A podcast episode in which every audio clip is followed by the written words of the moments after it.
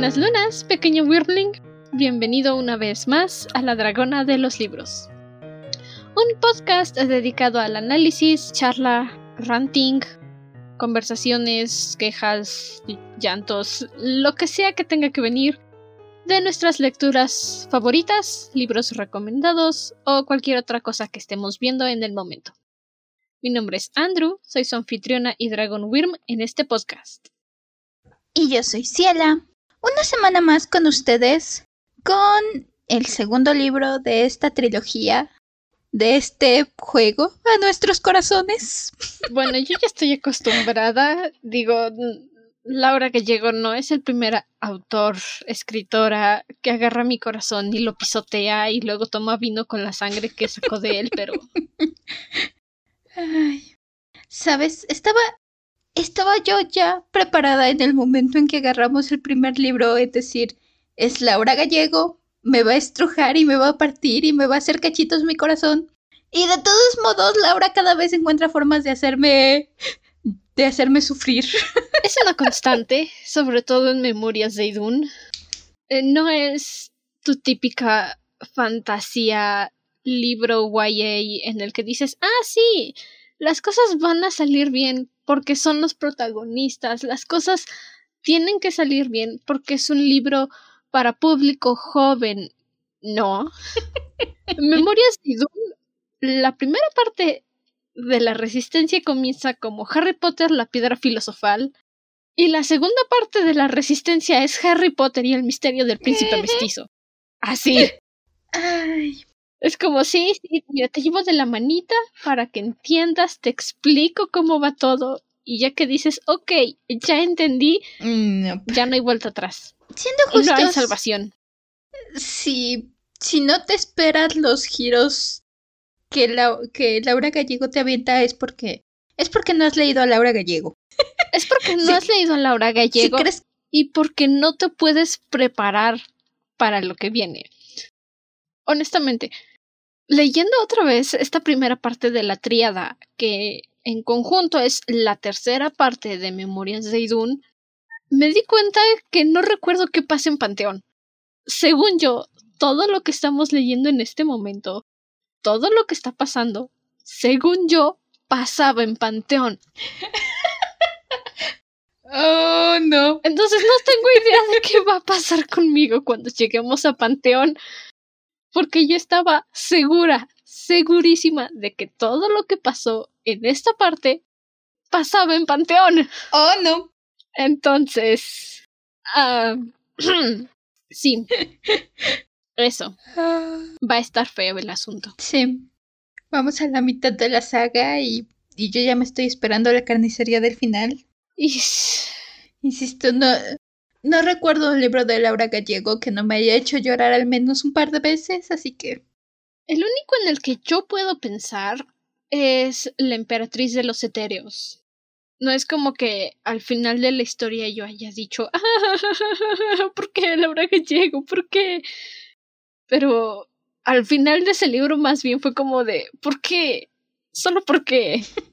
Es el único final de Laura Gallego que me ha dejado un sabor agridulce de boca. la verdad es que ese no lo he agarrado, pero pero te creeré. No lo sé, supongo que Laura. depende de cada quien. Yo sí dije, ¿What the fuck?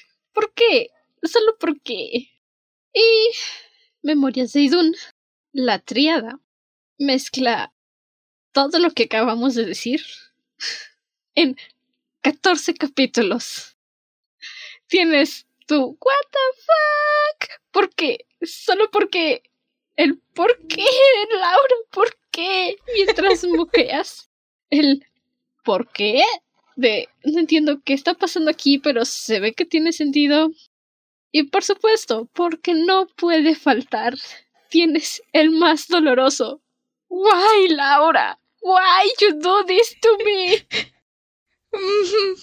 Es honestamente creo que este este primer cacho de la triada, este primer libro podrían hacer una temporada de 20 capítulos o más perfectamente y medio acabarían de cubrir todo.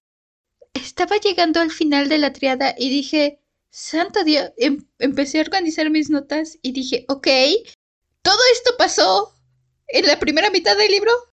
¿En serio? ¿Apenas? ¿Qué? Eh, sí. sí. Ay, Si no estuviéramos aventándonos una colección enorme de libros esta temporada, creo que habríamos podido partir este libro hasta en tres cachos incluso. Porque ah, esta parte tiene tanto giro. Si no hubiera sido la chica obsesiva que soy y hubiera dicho, voy a agarrar solo libros referentes a dragones que posiblemente hubieran sido 10 o menos, en lugar de decir voy a agarrar todo lo que tenga la palabra dragón en medio y lo voy a meter en la temporada. Hubiéramos hecho la triada, bueno, la resistencia, sí, en dos partes. Eso cabe bien. Triada se hubiera llevado cuatro capítulos y Panteón se hubiera llevado hasta ocho. Pero no. Estoy loca y dije vamos a hacer 30 episodios de puro contenido de dragones, sin contar los episodios especiales. Ay. Insisto, puedo ver una temporada completa y no una temporada de cinco capítulos, seis capítulos como los que son en las primeras dos temporadas de la serie de Idun. Lo discutimos la semana pasada. No, aquí puedo ver una temporada completa de 20 capítulos. 25 si le quieres meter un poco de filler. Es más, aquí puedo ver un podcast únicamente de memorias de Idun. Sí. Pero no tenemos tanto tiempo. No. No tenemos tanto tiempo libre para ir episodio, capítulo por capítulo de Idun. Mm. Ay, es todo un viaje. Literalmente es todo un viaje esta primera parte. Es... Te trae aventura tras aventura, sentimiento tras sentimiento. Tienes momentos muy lindos, tienes muchos momentos que te derriten y muchos momentos en donde dices, pásame las galletas saladas, me voy a cartar las venas con galletas saladas para que arda. Pásenme el corazón de manzana, estoy lista. No era una etapa, mamá, siempre fui emo. La verdad es que nadie está preparado para lo que se viene en la triada. Los que ya leyeron el libro seguramente digan, sí, por supuesto, dudo mucho. Y si lo hay, felicidades, te felicito. Eres la excepción, eres el más fuerte de todos nosotros los débiles mortales.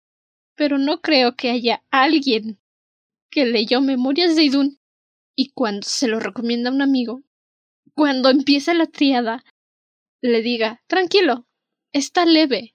No, compa. no está leve. Si creíamos que, que en el libro pasado, en la, en la resistencia, el- la tensión y el romance y la emoción del libro estaban fuertes, los primeros capítulos, simplemente los primeros capítulos de Triada dicen, quítate que ahí te voy y solo me voy a ir subiendo y subiendo y subiendo y subiendo. Ah, Se los digo yo desde una vez. Esta semana y la siguiente semana que acabemos la triada, váyanse preparando, agarren su cojín de confort, su animalito de peluche de confort, o lo que sea que tengan de confort, porque Panteón, y discúlpenme el lenguaje, es una patada en el culo.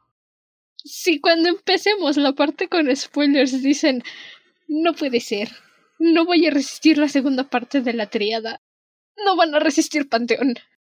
Esta primera parte de Triada me dejó aún más en claro por qué Idun es tan popular de las sagas de Laura Gallego que cómo es que la gente le sigue encontrando porque sí. Y no solo, ¿sabes qué? No solamente en cuestión de la historia, que sí, la historia te trae por todos lados. También algo que empezamos a ver mucho aquí en Triada, ya estamos en Idun, ya empezamos a conocer el mundo y hay tanta construcción de mundo poquito a poco en esta parte que también dije, wow, no voy a tener que retomar y releerlo suavecito sin abalanzarme y aborazarme porque hay tanto mundo y tantas cosas.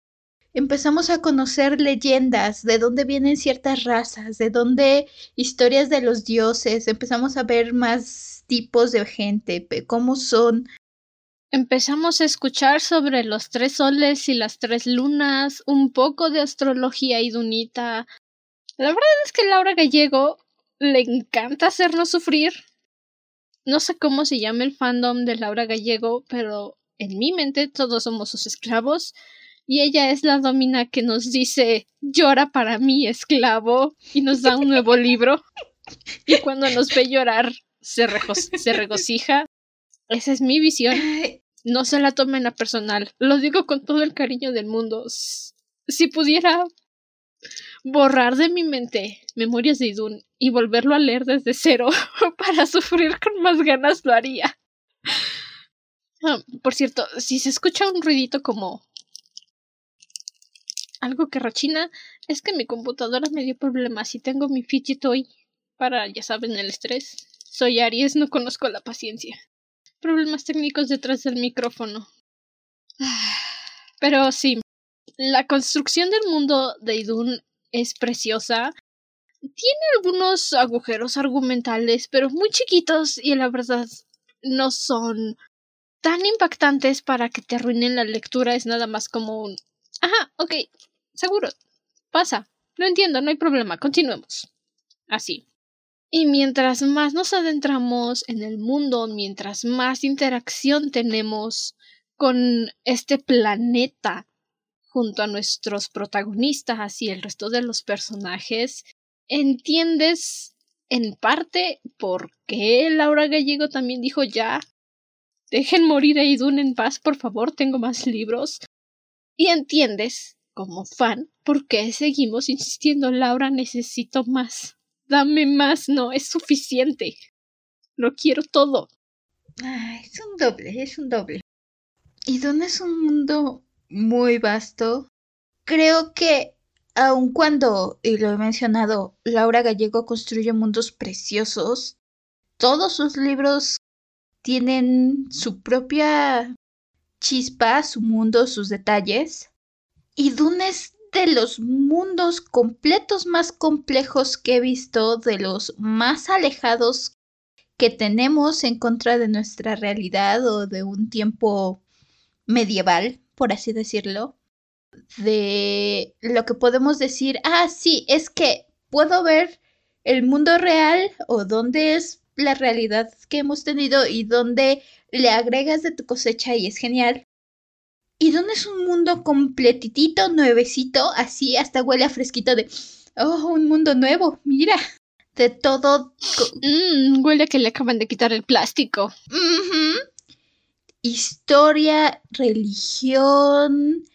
Tenemos un montón. Si Laura Gallego quisiera, que creo que no es su estilo, y ya lo hubiera hecho a estas alturas, pero si quisiera hacer precuelas de Idun sobre todos estos pequeños detalles que nos avientan de repente, así nomás, en un parrafito. Es más, si Laura, si Laura quisiera, y por supuesto no quiere, ya lo ha dicho muchas veces, podría ser una precuela hablando de la segunda era de Idun, del primer ataque del... Ay, ¿cómo les llaman? ¿Necromancer en español? Mm, necromante. Del necromante, el predecesor a Asran, la primera caída de Idun, el primer ataque de los Sheik, la creación del Limbad. Podría hablarnos de todas esas cosas si quisiera y no quiere.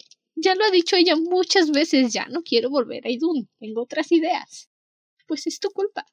¿Para qué haces algo tan fabuloso? Es tu culpa. Hace que los mortales estemos aquí esperando y esperando por la continuación. Creo que es como di podría hacerle competencia a ay, ¿cómo se llama? La de la de a los cazadores de sombras. ¿Cassandra? Cassandra. Podría ser la competencia a Cassandra Clary, en mi opinión, y aventarse sagas, saga precuela, saga secuela, una tras otra, tras otra de Idun. No, no creo. Y te diré por qué. Porque Cazadores de Sombras es una historia de árbol genealógico. Tal vez no se sienta así, pero como son pocas familias en Cazadores de Sombras, todos terminan siendo primo tercero lejano de alguien. Entonces, Cazadores de Sombras, sí, cada libro, o más bien cada saga o trilogía es un problema distinto, pero todos se enfocan en el mismo problema, en mantener a los demonios lejos de la Tierra y evitar que los demonios tomen control de la Tierra, mientras que ellos están siendo, su gente está siendo diezmada porque el ángel Raciel no quiere hacer más cazadores de sombras y no pueden simplemente hacer cazadores de sombras. Es muy distinto a lo que sucede con Idun. Yo no veo el beneficio, honestamente, de decir, ay, pues voy a hacer una precuela y una precuela de la precuela para que se entienda o para dar más historia. Son conceptos muy distintos, pero de Idun lo que sí nos pueden dar es un compendio más largo de historia, por ejemplo, de la Segunda Era, como yo decía, o a lo mejor un libro de conjunto de leyendas idunitas, cómo fue que se crearon las primeras iglesias a los soles, las iglesias, las iglesias a las lunas, cuando aparecieron los unicornios por primera vez en Idun, ese tipo de cosas son los que más llamarían la atención, lejos de decir, no, pues que haga una serie de la siguiente generación después de Jack Victoria y Kirtash y Christian, o que haga una de antes de que ellos nacieran. No sé, no sé si me estoy explicando pero sí es distinto el asunto. Sí, veo, tu punto. Yo más que nada lo digo porque estamos aquí felices de la vida con la historia. Bueno, no felices de la vida. Este. Aquí viajando en la historia con nuestros miembros de la resistencia. Y de repente tenemos cachitos donde nos sueltan un párrafo estilo, estás aquí viajando con tus protagonistas pensando en tus aventuras y tus dramas amorosos. Y entonces tenemos por ahí un pasado. Ah, sí. Este pueblo donde viven los mestizos porque al principio nadie los quería y entonces crearon su propia sociedad y ahora es una sociedad súper mega mezclada y que no dejan entrar. Puedes pasar viajeros, pero no puedes asentarte ahí. Pasando a lo siguiente, y dices, ¿qué? Espera, espera, ¿podemos regresar a eso? ¿Puedes, ¿Puedes darme más de esa historia? No, ok, sigamos con la aventura. Y ese es un ejemplo, ese es un ejemplo chiquitito de las cosas que de repente te avientan en esta aventura. Memorias de Idun. Gente, memorias de Idun. Juega con tu corazón y al final se ríe de tu dolor. Y lo hace muy bien. Porque te da tu momento de calma, Ajá, dices, ok, es un momento de paz, creo que empiezo a conocer a Laura Gallé. ¿Qué? y de repente te cae el monzón encima, o sea, ni siquiera es la calma antes de la tormenta, es la calma en la tormenta. Y terminas con una expresión de sorpresa, como dirían por ahí. Abriste los ojos como plato. Y tienes que bajar tu librito, respirar y decir, ¿qué acaba de pasar? ¿Cómo, cómo, cómo pasamos de 0 a 100 en 5 segundos? ¿Cómo es que me venías construyendo esto? Porque eso también pasó. Te van construyendo la situación y la van escalando y la van escalando y la van escalando. Y uno diría, sé hacia dónde va esto, sé lo que va a pasar. Demonios, me lo estás deletreando básicamente. Y de todos modos, cuando pasa, dices, ¿qué? Espera, espera, ¿qué? Porque en algún punto de tu corazón esperas que no pase. Deseas y sueñas de todo corazón. Ay, no, perdón, eso no era. quieres con todas tus fuerzas que no pase lo que tenga que pasar. Y entonces Laura Gallego entra como el papá de Timmy Turner con su destructor de puertas diciendo Respeto tu derecho a la privacidad, pero reafirmo mi derecho como autora diciéndote que vas a llorar, vas a sufrir y vas a rogarme porque me detenga y no me voy a detener. Y sí, sí soy. Ay, qué decir, qué decir. Honestamente, es que... Algo bueno, porque sí hay cosas buenas.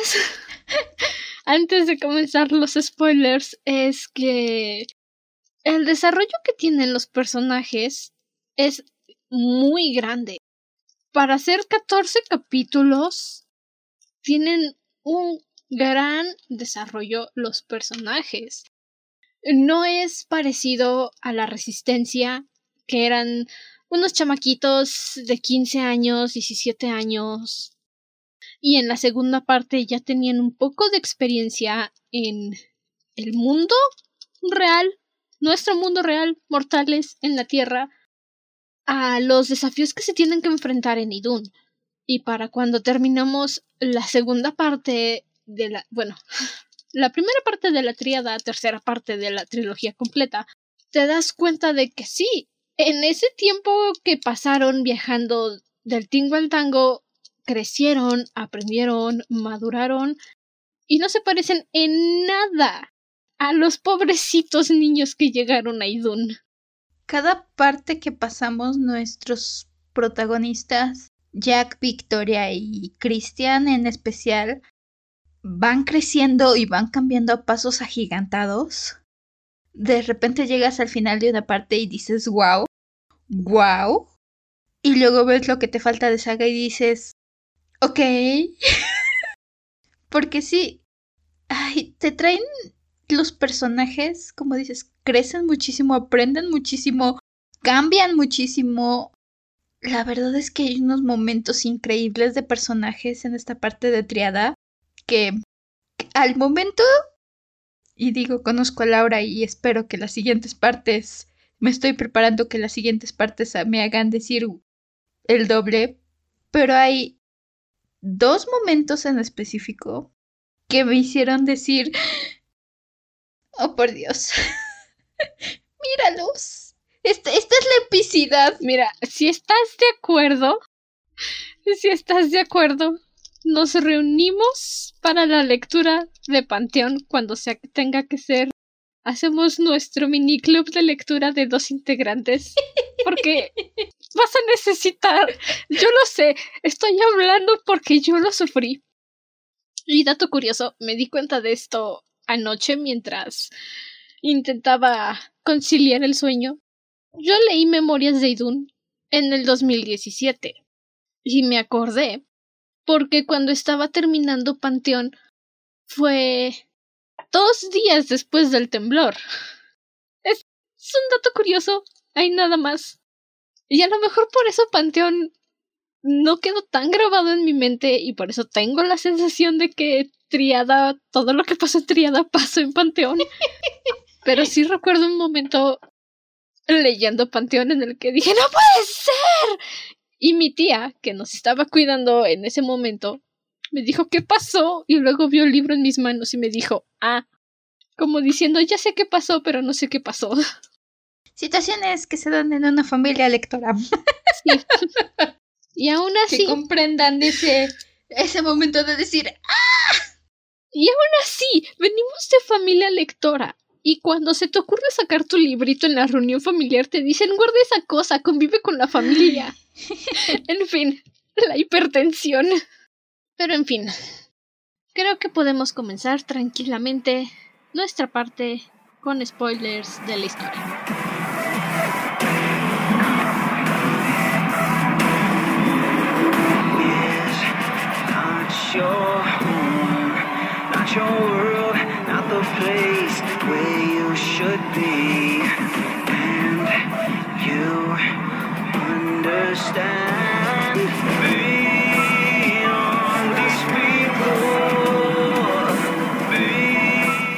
Y lo primero que tenemos al adentrarnos a Idun, después de haber atravesado el portal, es que están todos desmayados, ajá, en un bosquecito. ¿Por qué se desmayaron? Todavía no lo sabemos. Pero Victoria es la primera en despertarse. Y lo primero que hace es ¿Dónde está Jack? Dormido por allá. Ok. ¿Dónde está Christian? Y se pone a buscar a Christian y ya que lo encuentra, él es el que le dice Sí, vamos a ir a la torre de Dracuen, como me dijeron tus amigos, pero ¿qué crees?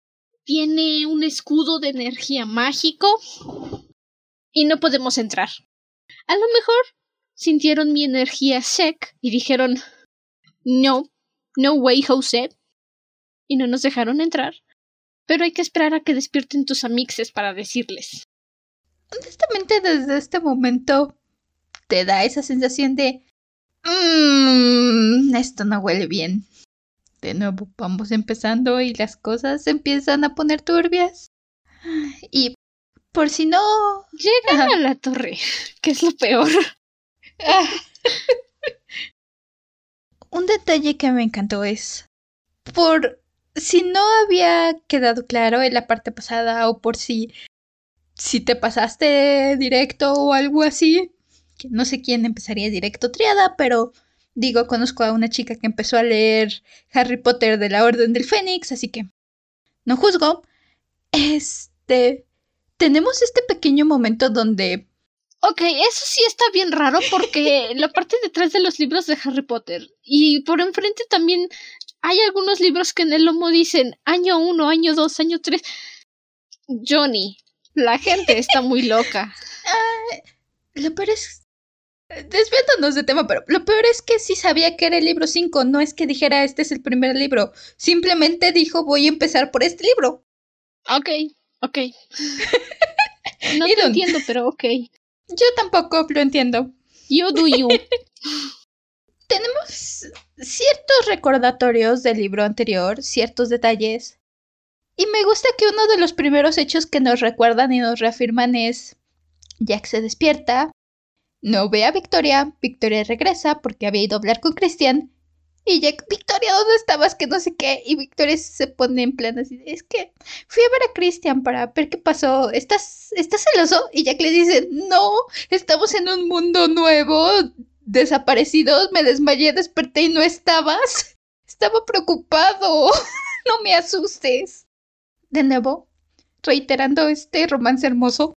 Algo que me encanta, al menos de los primeros siete capítulos de esta primera parte es que en cada momento que la gente empieza a decir es que como Victoria, la unicornio, va a estar enamorada de ese Shake, ¿cómo es que va a estar con el Shake? ¿Cómo es eso posible?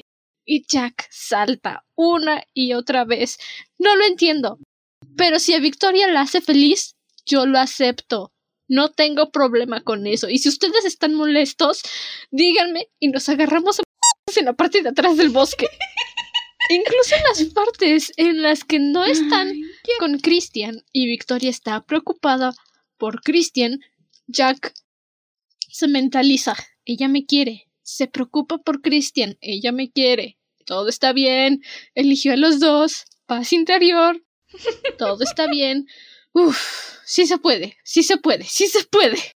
Y es algo muy bonito porque contrasta con el Jack del libro pasado todo el rato. ¿Cómo puedes amar a esa serpiente? ¿Cómo puedes fijarte en esa serpiente? No te fijes en esa serpiente. Jack, tres doritos después. Si se meten con la serpiente, se meten conmigo. Adoré esta, esta primera parte de la historia, las interacciones entre Christian y Jack son, son oro. Y la verdad es que regresando en este momento a ellas después del final, así como que no sé si me gustan más o me hacen llorar más, pero, ay, como dices, Jack, Jack crece bastante y se nota su madurez en estos primeros momentos en, ok, van a la torre, resulta que era una trampa. Oh, big surprise. En parte sí es una sorpresa, porque lo que yo esperaba la primera vez es que los magos hubieran abandonado la torre porque ya no podían defenderla. Sí fue una sorpresa que al final Asran conquistara la torre y la usara como un cebo, o sea, esa parte de conquista yo sí dije, ah, vaya, no que muy poderosos maguitos. No, lo cierto es que yo ya me olí una emboscada al momento en que te empiezan a decir, es que no podemos entrar a la torre y deberíamos porque nos están esperando y hay un escudo evitándolo. ¿Sabes? Creo que fue el escudo lo que dije. Mmm, porque si hubieran abandonado la torre, entonces a lo mejor hubieran llegado y la torre hubiera estado vacía. Pero no. Esa fue mi primera interpretación la primera vez, hace como cinco años. Muchas cosas han cambiado en cinco años. Ah, sí. Ah, entonces, tienen una pelea aquí ya empezamos. Hay muchísimos momentos de acción, lo mencionábamos hace un momento. Este es el primero y te da una muy buena idea de qué te vas a esperar porque es una pelea bastante épica. Llegan y se les avientan todos los checks y entonces tienen que empezar a pelear y mientras están intentando abrir la torre o desaparecerse o decidirse qué hacer. Y entonces nada más te tienen así como que mordiéndote las uñas. Victoria, me encanta, Victoria agarra y empieza a... Chris se transforma porque dice, este, no, como humano, ¿qué les voy a hacer? Y se transforma en Shek. Y agarra a Victoria y felizmente se monta encima de él para pelear desde encima y... Ay, necesito esa imagen. Necesito ver esa escena porque es hermosa, la sola imagen es hermosa. En ese momento también, mientras Christian está peleando, sabe que él solito no va a poder contra todos los Sheks y voltea y le dice a Jack, Jack, transfórmate. Y es una de las pocas veces que Christian lo llama por su nombre. Y lo primero que se me vino a la mente fue, Charizard, yo te elijo.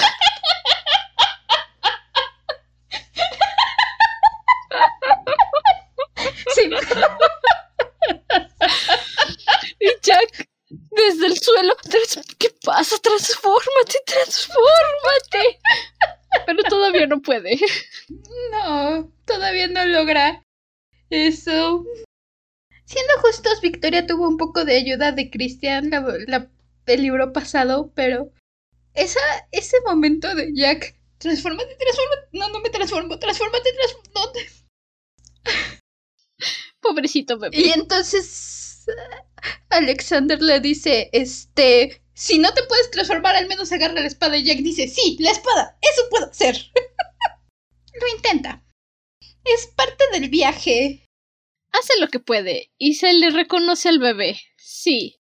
Al final no ganan esta pelea.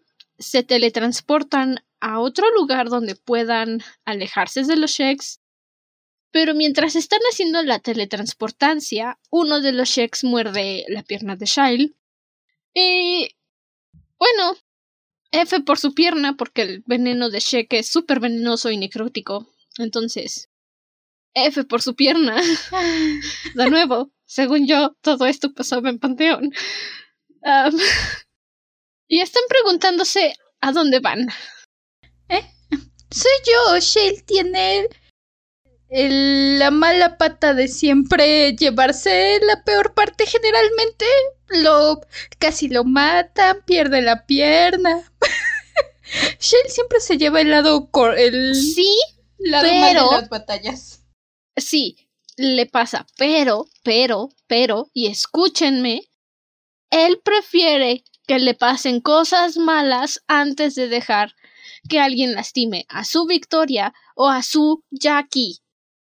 Mientras el otro, bueno, para nada de Alsan, dice, ay, voy a protegerme, soy un príncipe, ¿cómo, va- cómo me van a tocar? No, no puede ser. Sí, a Sh- Shale siempre se lleva la peor parte de todo, pero él es el primero en decir, mejor yo, tómenme a mí, dejen a mis bebitos, son míos, yo los crié. No es, es- no es minimizar a Shale, al contrario, es decir, pobrecito, denle un descanso. ¿Por qué? ¿Por qué siempre con Shale? Porque tiene más valor que el otro inútil. Ay, el otro, el otro.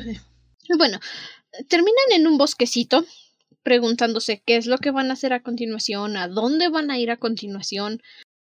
Y no saben a dónde ir, por supuesto, están perdidos, no saben qué lugar es seguro en Idun.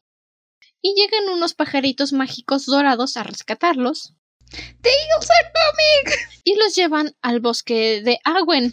Nada. ¿Qué? Nada, nada. Sigue. Ok. los llevan al bosque de Aguen. Es que me acuerdo de las águilas del Señor de los Anillos. Ah, sí, Que siempre llegan a salvarte en el momento indicado. Cuando más lo necesitas. En el bosque de Aguen es donde está la resistencia de los féricos, de las hadas y todos los seres demás. Ah, son los que están más conectados a la diosa Wina, la diosa de la naturaleza. Y les dan refugio, los protegen.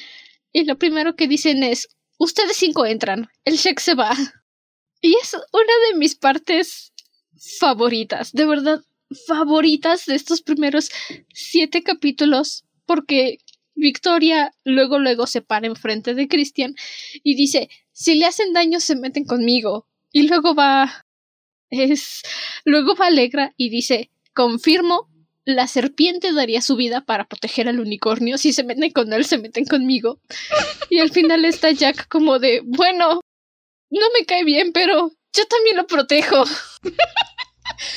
y me recuerda muchísimo a esa escena del origen de los guardianes, donde están todos los niños. Yo te voy a proteger. Yo también. Ah, yo voy a tratar. Jack es ese niño. Ah, yo voy a tratar. En parte, sí. Aunque también debo decir, aquí en el bosque de agua, Jack me sorprendió. Bueno, ya lo había visto crecer, pero es donde dije, oh Jack, ¿cuánto has crecido? Porque, sí, las personas, sobre todo, tenemos tres de los principales líderes de Idun, y en especial dos de ellos, están sobre y sobre y sobre Chris y sobre Victoria de por qué lo proteges, por qué no sé qué.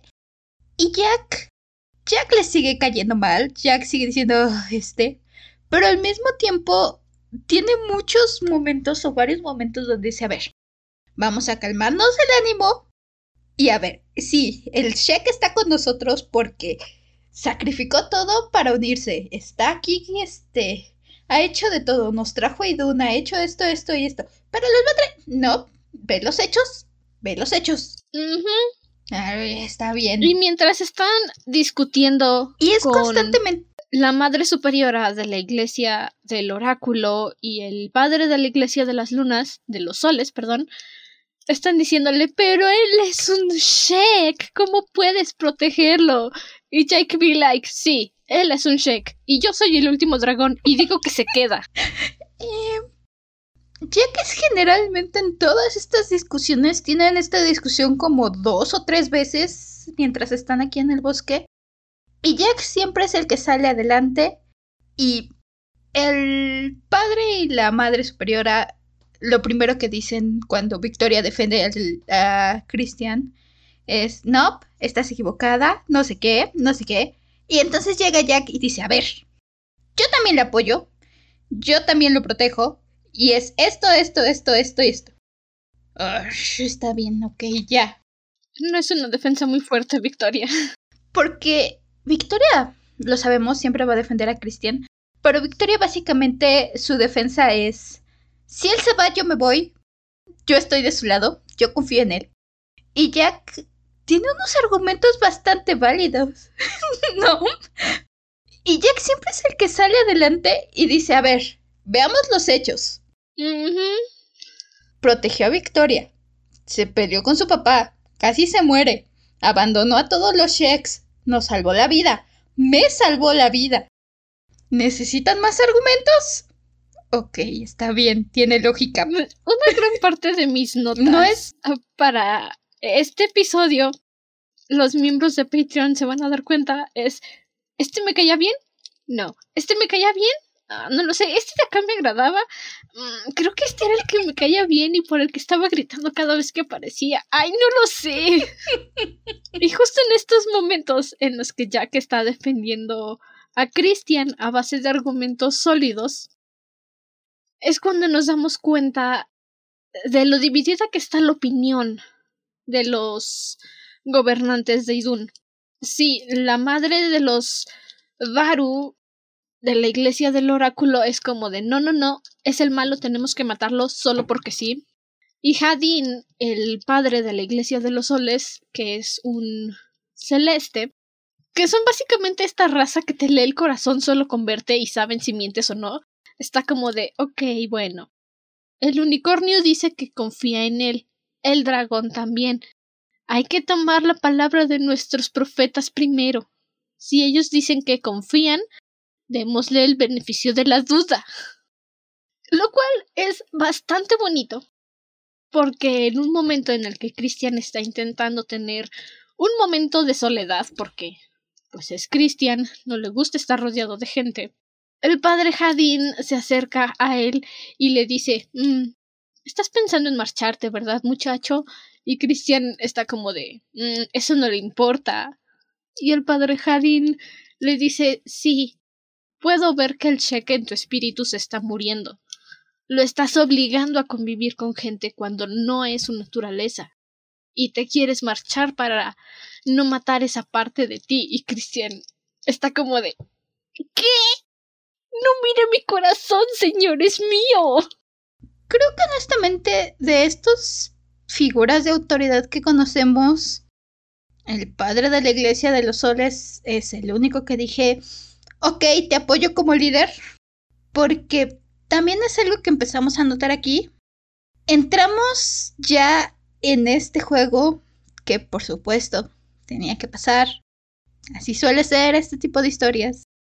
Entramos en este juego donde Jack y Victoria empiezan a tener este papel donde las autoridades dicen es que ustedes son los elegidos y nosotros sabemos lo que es mejor. Y cada autoridad lo quiere jalonearse, los quiere jalonear y poner según lo que ellos creen que son correctos. Honestamente, puedes ver que Lo que les conviene. Cada uno tiene, ¿qué es lo peor? Tenemos la profecía y cada quien tiene su interpretación de la profecía. Entonces, de acuerdo a su interpretación, es lo que quieren hacer. Y en ningún momento se detienen a decirles ustedes qué opinan. Y es algo que vemos después cuando Victoria va a ver a Shale y lo encuentra hablando con la madre. Que la madre está diciendo, sí, No, pues no está hablando con la madre, está Ah, hablando es- con Saisei. Ah, sí, con, con una, Es de, una las, de las sacerdotisas del templo del oráculo. con la sacerdotisa que, que conoce los planes y está diciendo, sí, es que la madre se las va a llevar al oráculo porque ella dice que ahí es lo correcto. Pero el archimago dice que quiere poner a Vic... Porque iban a estar a salvo. Pero el archimago dice que quiere agarrar a Victoria y ponerla a consagrar magos a diestra y siniestra porque hacen falta magos. Y Victoria está ahí escondidita escuchando y diciendo, este, ¿y alguien pensó en preguntar qué opinamos? ¿Nadie? ¿No? Es lo peor, o sea, les pintan a Victoria y a Jack en la resistencia la idea de que Idun es donde pertenecen, donde tienen que hacer las cosas bien, donde van a tener ayuda, porque Shail y Alsan no saben que pasaron 15 años desde que dejaron Idun, y cuando llegan, Alsan está súper, o sea, le vale tres hectáreas de cacahuate lo que quieran hacer con Jack o Victoria, le da lo mismo, y Shaila es el único que dice aguanten. No, no pueden hacerles esto, son personas. Antes que unicornio y dragón son personas. Son gente que necesita que les... No los puedes simplemente obligar a hacer lo que quieran, no son tuyos para manipular. Y es lo que le explica a Victoria cuando ella se mete a su cabañita para hablar con él. Y Shail, le dice no sabía que los unicornios espiaban conversaciones y Victoria está como... No lo hice a propósito, pero qué bueno que escuché. Y es cuando Shail le dice, si se quieren ir, porque lo veo en tus ojos, háganlo. Yo no los voy a delatar, yo los voy a cubrir. Si tú y Jack sienten que lo correcto es marcharse, váyanse ahora antes de que sea demasiado tarde. Porque si se quedan, o se los llevan al templo del oráculo, donde los van a traer de prisioneros, o te van a llevar a estar consagrando magos a diestra y siniestra. Y no quiero eso para ti, Victoria. Y por supuesto, Alegra, la abuela, se hace la ciega cuando se escapan. Es como de, uy, yo no vi nada. No me enteré de nada. ¿A dónde se fue el dragón y el unicornio? No lo sé. Son los únicos que se preocupan por Jack y Victoria. Porque, insisto, Alsan, ble, ble. Alson está más preocupado por, para variar, por su honor, por sí mismo, por si qué pasó con el reino, que si su hermano gobierna, que si el reino está aliado con las serpientes, que si quiere regresar a su fortaleza, para variar está en su asunto. Que por cierto, odio al hermano de Alsan también. Pero, y sobre todo, Sí, sí, es cosa de, de vanisarios. Ay, creo que es cosa de familia. ¿Vaniciarios? ¿Cuál sería el gentilicio de vanizar? ¿Vaniciarios? ¿Vanizarios? Bueno, los vaniciarios, todos son... No, tengo idea. Digamos vaniciarios. Vaniciarios. Me gusta que cuando... Porque todo empieza cuando llega un asesino a intentar matar a Chris. Y cuando todos se enteran, empiezan a poner el grito en el cielo y vuelve a empezar la discusión, es un asesino, no sé qué. Y Chris dice, me estaba intentando matar. Y Victoria dice, sí, mira, ahí está el cuerpo. ¿Qué más necesitamos? Ahí está la prueba. Y todos los demás es como de, no, no, no, no, no, es un chic, nos va a matar a todos, mátenlo primero. Y entonces Christian dice, no tengo tiempo para estas peleas infantiles, me voy. Paz. Y Christian primero dice, me voy a ir sin hacer ruido. Y luego Victoria dice, me voy contigo. Porque cuando Christian se está yendo, Jack se está yendo. Y Victoria dice, pues me voy con Jack. Y Jack le dice, Christian se fue para allá. Si te quieres despedir, todavía lo alcanzas. Y Victoria dice, ya voy corriendo, Christian, tengo que despedirme. Y Christian le dice, no, no necesitas estar conmigo, necesitas estar con Jack en este momento. Y vuelven a tener esta conversación de que Christian no tiene problemas con que Victoria los ame a los dos, él está feliz con el asunto. Chill. Y le dice otra vez. ¡Ay! Me encanta. Cada vez que Christian le dice a Victoria, Jack es el hombre de tu vida. Y ella pregunta, ¿y entonces tú qué eres? Jack, si Christian siempre responde, pues el otro hombre de tu vida. Da. Esta, Marry me, Rebecca. esta salida del bosque. Ay, lo adoro, lo adoro, lo adoro. Y aunque hace que me duela, la adoro más con el final. Porque primero Chris está yendo y se encuentra con Jack. Y tienen esta pequeña conversación donde Jack le dice, eh, sí, sé que te estás yendo, vas a intentar revivir tu espada. Y le pregunta a Jack, le dice, este, necesito saber algo ahorita que estamos en términos amigables porque quién sabe qué pase cuando nos volvamos a ver. ¿Tú mataste a mis padres? Y Chris le dice, nope, fue el mago. Y, y Jack le dice, ok, ¿qué hiciste con sus cuerpos? Y entonces Chris le dice, los cuerpos de tus padres están aquí enterrados cerca de la torre. Y si algún día estamos ahí, No, no, no. Le dice que mandaba todos los cuerpos de los idonitas exiliados a Ashran. Y ya después de que Ashran hiciera lo que tenía que hacer con ellos, los enterraban frente a la torre de Aguinor, en la tierra que antes era de los dragones.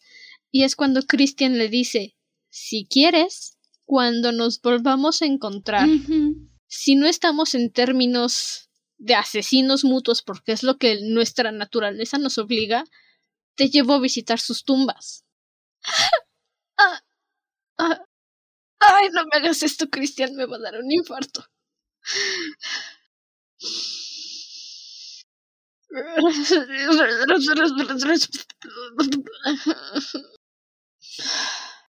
Adoro estos momentos de Jack y Christian. Adoro. Me encantan. Se van para cada quien con su. Victoria va a ver a Jack. Victoria no sabe que Jack se va a ir. Y Jack le dice, este, Chris es- Christian se está yendo hacia el sur. Victoria va corriendo, se despide de Chris. Y lo primero que Christian ve cuando llega Victoria es, dice, ay, maldito dragón, ya le dijo. Y entonces procede a hacer exactamente lo mismo.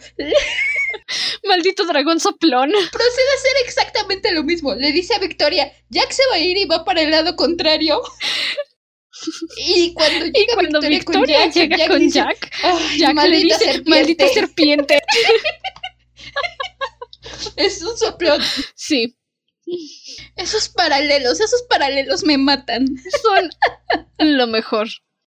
Jack y Victoria salen del bosque de Aguen, están camino a la tierra de Aguinor, la antigua tierra de los dragones, porque Jack piensa, y entiendo su lógica, si voy al lugar donde nací, Si visito la tierra donde nací, tal vez encuentre la paz que necesito con Yandrak y pueda convertirme en dragón.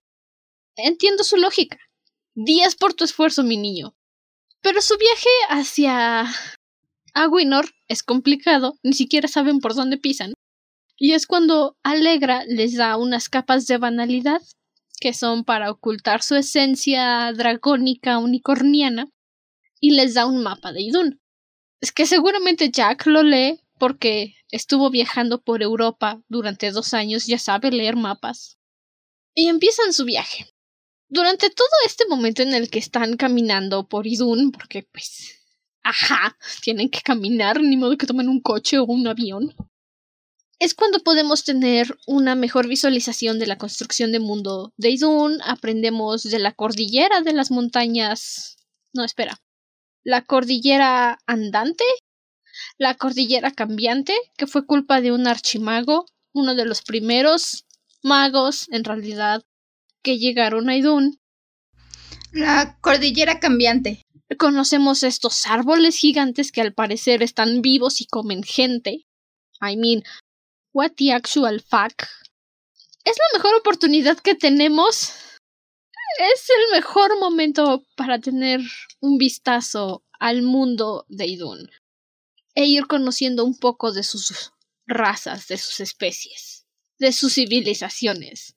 Ah, no es la primera vez que veo el concepto, pero porque en paralelo también vemos a Kirtash, bueno, a Christian, llegando. Se me acaba de olvidar el nombre de a dónde va. Al sur, donde la tierra de los gigantes, para reparar su espada. Ah, no, no, no tengo el nombre de la tierra de los gigantes. Sé que es la tierra de los gigantes, pero no apunté el nombre llega a la tierra congelada de los gigantes para reparar a Hayas con Ideon, el único gigante forjador de espadas. Y hacen una buena amistad. Honestamente, honestamente se me hace muy lindo como Christian dice voy a ser mi amigo de este gigante sin querer hacer mi amigo de este gigante porque no me molesta, no lo molesto y de repente hablamos y charlamos y no hay ningún problema. Y el gigante Ideon le dice a Christian que para poder revivir completamente a Hayas, necesita cubrirla con sangre de dragón, o jamás revivirá. Y Christian de verdad, de verdad pone en balanza si extraña su espada tanto como para matar a Jack y en el proceso destruir a Victoria. Y dice, no, creo que no. Y lo que... Escúchenme, es estúpido, pero lo que yo pensé era... Ve con Jack, dile, necesito revivir mi espada con sangre de dragón. Y no lo sé, háblelo un momento, deja que Jack se corte la manita y se le embarrase en la espada. Nunca especificaron cuánta sangre necesitaba la espada. Ya sé, es estúpido. Pero en mi mente funciona. En mi mente funciona y es un buen plan. Admito que es una idea estúpida, pero en mi mente funciona. Creo que la cosa es que es un poco más complicado que eso. Es un buen plan, pero si fuera... Ay, creo que es un poquito más complicado que eso porque sabemos que la parte, y es algo que nos empiezan a manejar, que el Shek dentro de Christian está agonizando. Kirtash está cediendo ante el espíritu humano de, Christian. Y entonces tiene esta conversación con el gigante donde le está diciendo, a ver, vamos a entender por qué se murió tu espada y por qué se está muriendo tu parte Shek. Y le dice, a ver, ¿cuándo empezó? Empezó cuando empezaste a sentir sentimientos por Victoria. Valga la redundancia. ¿Qué siente tu parte Shek por Victoria? A tener sentimientos. A tener sentimientos. ¿Qué siente tu parte Shek por Victoria? Y dice, la respeta. Dice, ok, no es tu amor por Victoria lo que te está matando. ¿Qué sentiste cuando te enfrentaste a los otros Sheks? Sí, los traicioné, pero fue en defensa propia. Ok, lo que te está matando es haber defendido al dragón. Lo que te está matando es resistirte a esa parte tuya que odia a los dragones. La forma de despertar tu parte Shek y tu parte y tu espada es irte en contra de un dragón, porque es tu naturaleza y es la parte de tu naturaleza que estás negando por tus sentimientos a Victoria. Insisto, ya sé que es una idea estúpida. Sé que es complicado. pero me da paz pensarlo así, ¿ok? Necesito un momento feliz. Ya sé que no va a funcionar nunca.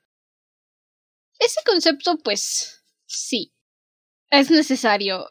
Y en la segunda parte de Triada vamos a entender por qué es que los dragones y los Sheks se odian al grado de tener que matarse en el instante que se ven. Pero mientras Christian está aquí, en la tierra de los gigantes, entrenando, resucitando a su Shek, ahí con todo con comodín en el frío, Jack y Victoria siguen acercándose a Aguinor. Pasan por los árboles que te matan, quieren adentrarse en el desierto, pero en el desierto de Kashtar, pero no saben cómo cruzarlo. Y después de que estos árboles intentan matarlos, una caravana de mestizos, por así decirse, los encuentran, los ayudan y les dicen sí, hay una guía que los puede llevar a través del desierto, pero no quiere llevar a nadie. Y llega esta guía, una mestiza entre Jan y humano, supongo. Imagino, nunca nos dicen, solo es la semillán. Les dice Victoria, no, no los llevo a ningún lado. No, no me vas a obligar. Y de repente aparece Jack y les dice, entonces qué, ¿sí nos va a llevar el guía? Y la semillán, Kimara, ve a Jack y le dice, sí, ok, los llevo a través del desierto. Esto es algo. Los lleva donde quieran. Ajá, esto es algo que sí todavía me parece molesto. La primera vez dije no puede ser porque son así. Y todavía lo siento muy muy forzado. Pero la atracción inmediata de Kimara a Jack y de Jack a Kimara es es instintiva, de la misma forma que lo es el odio entre Sheks y dragones, porque ambos son hijos de Aldun, el dios del sol, el dios del fuego, entonces, como son hijos del mismo Dios y por consiguiente, por así decirse, criaturas del fuego, se sienten atraídos mutuamente. O sea, no es que se quieran, no es que se enamoren, simplemente es que dicen fuego produce más fuego, I like it. Es bastante incómodo que de repente así de la nada Jack no puede dejar de ver a Kimara y Kimara siempre está viendo a Jack, es como de no, no, es, es demasiado forzado, a mi parecer.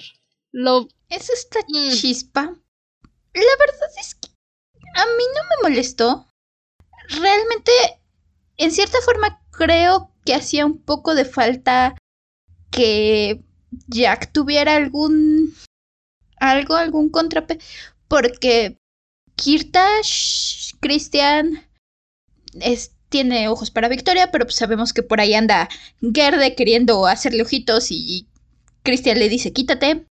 Victoria misma está dividida entre Jack y Kirtash. Y creo, en cierta forma dije, ok, creo que a Jack le hace falta también una forma de explorar su propio, sus sentimientos y su propia... Porque es algo que también vemos en esta parte de triada.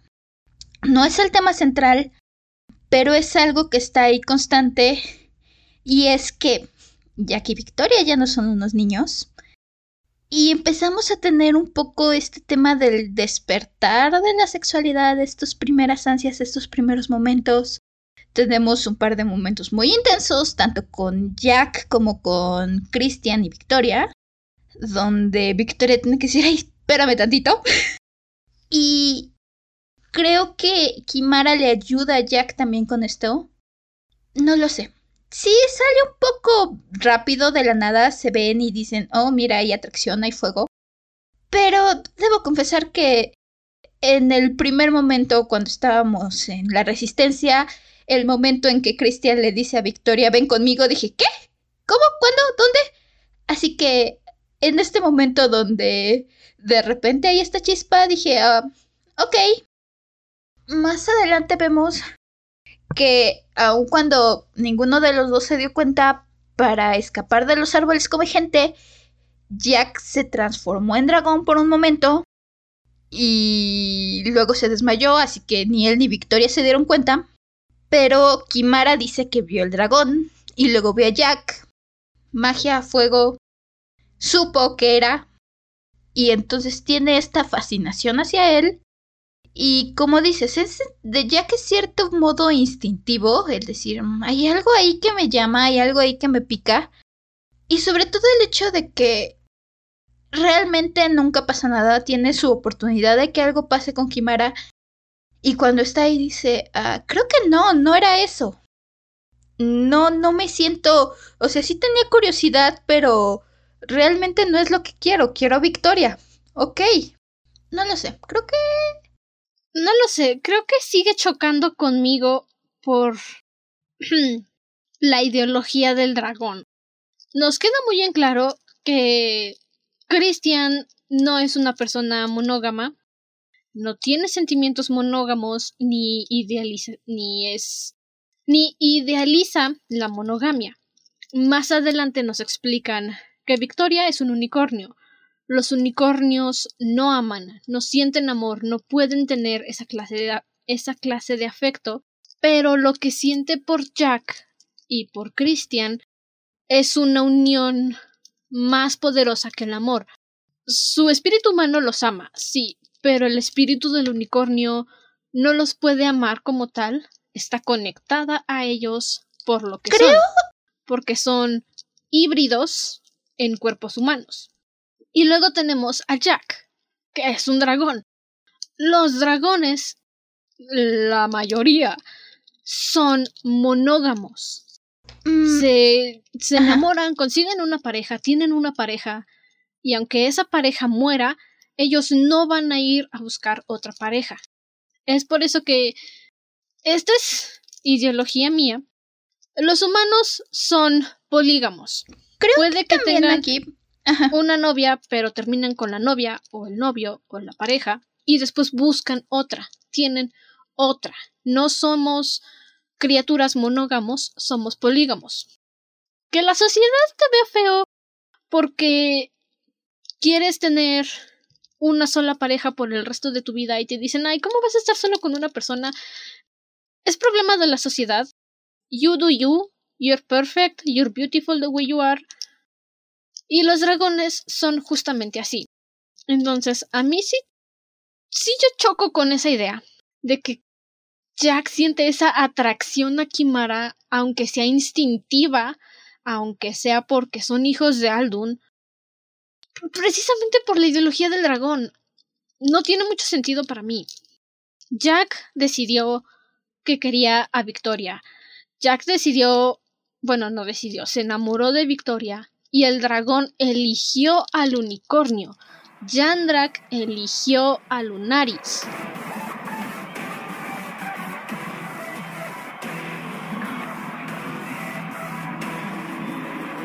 Esto va a sonar cortado y está cortado. Hubo unos traumas de grabación.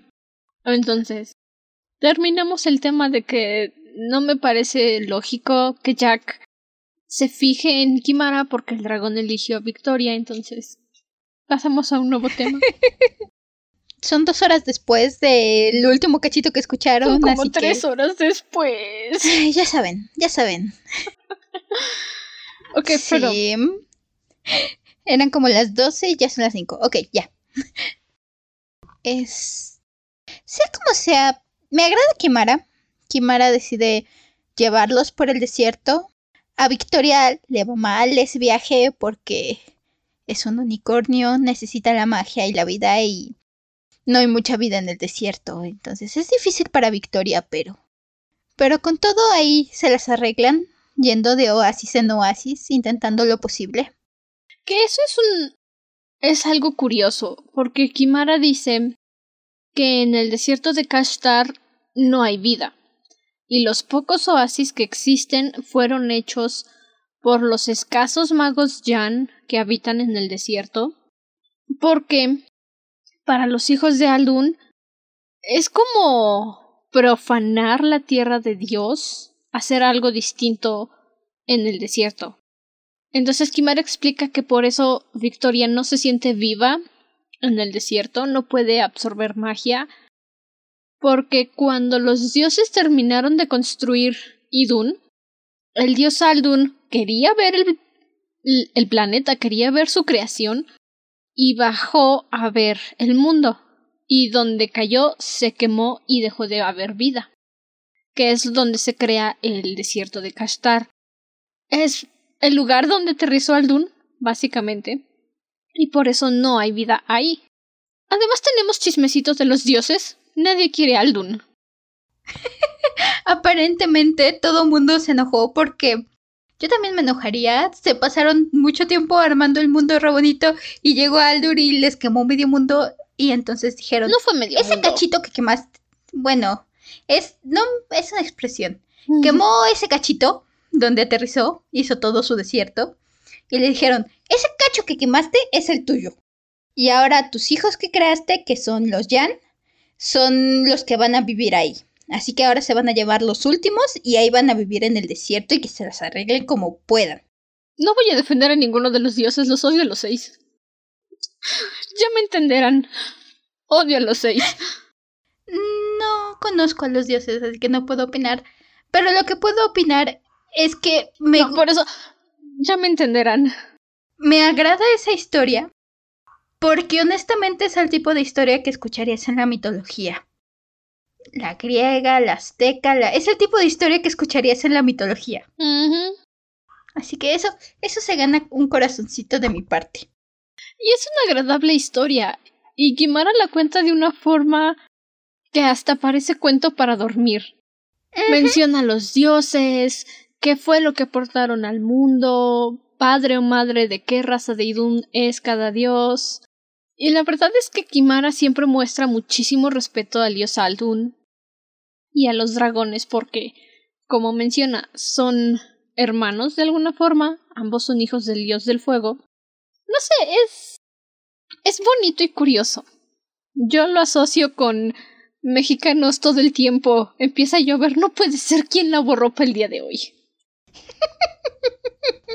Sí, sí es, muy agradable esta historia. Y es lo que mencionaba. de repente te sueltan estos cachitos de historia y dices, oh, quiero saber más, por favor. Y no hay que olvidar un detalle muy importante, porque nos conozco, se nos va a olvidar. Durante una de las lunas llenas, no me acuerdo cuál, una de las tres, Alzan termina por transformarse en. Ah, cierto. Lobo. Creo que estaban buscando refugio. Es justo. es justo cuando los traiciona el hermano. Ándale, es justo cuando Amrin los traiciona. Porque. De hecho, mi libro tiene una notita que Andrew me dejó cuando leyó el libro con un letrerito diciendo ¡Ja! por traidor.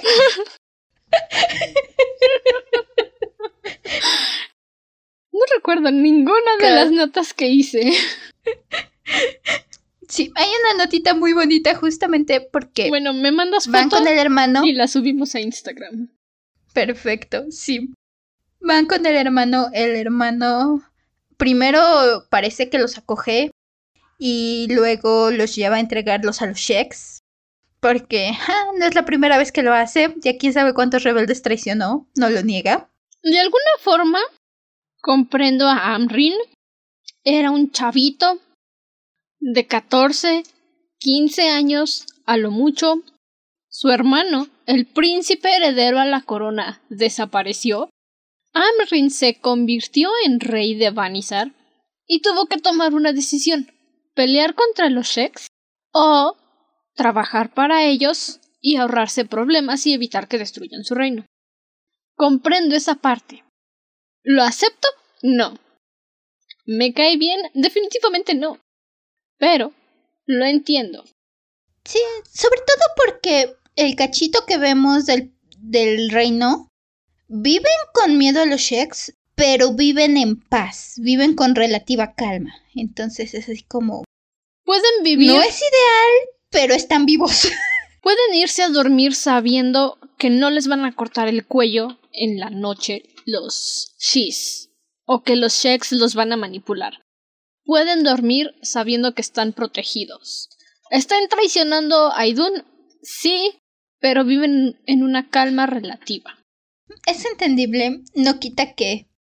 Diga, ni siquiera me cae bien Alzan, ni siquiera me agrada y el mismo... Y cuando vi que el hermano le iba a traicionar, dije, no lo hagas, no lo... ya lo hizo. En parte también porque iba Alegra y creo que de ese grupo tenemos al archimago que se va con ellos, tenemos a Alegra y tenemos a Alexander. Y Alegra es la que me caía bien. ¿Por qué? Así Nota aparte, Shail y... Se me acaba de olvidar su nombre.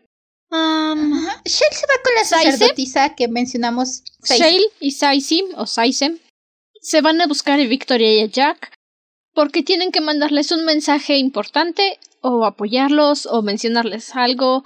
No recuerdo qué era, pero se van a buscar a Jack y a Victoria. Por eso no están con el grupo de Alegra y Alzan y el archimago. Está preocupado Shale porque primero van a ir al oráculo a escuchar la profecía completa porque tienen un caso de de teléfono descompuesto donde cada quien recuerda la profecía como es, de una forma diferente. No es teléfono descompuesto. Es justo lo que decías al principio del episodio. Cada quien la interpretó como mejor le pareció. Y los escribas sagrados, no sé si así se llaman, pero yo los quiero llamar escribas sagrados, murieron el día de la conjunción. Entonces no había nadie que recordara la segunda profecía que les dieron los dioses, la que incluye la participación de un Shek para la caída de Alzan. ¿Asran? Él también. O sea, que caiga también. O sea, sí me cae mal, pero pero yo creo que a Jack le daría un trauma si es él el que mata a Alzan. Entonces, Ashran, el nigromante. Ashran. Sí. Entonces, cada quien interpretó la profecía como mejor le pareció. Justo como mencionabas al principio del episodio. Ajá, cada quien hizo lo que se quiso. Así que, de principio, Shale va para ver si encuentra los registros y tener de primera mano y no las versiones interpretadas de cada quien. Pero no logran llegar porque cuando llegan al oráculo hay Sheks alrededor.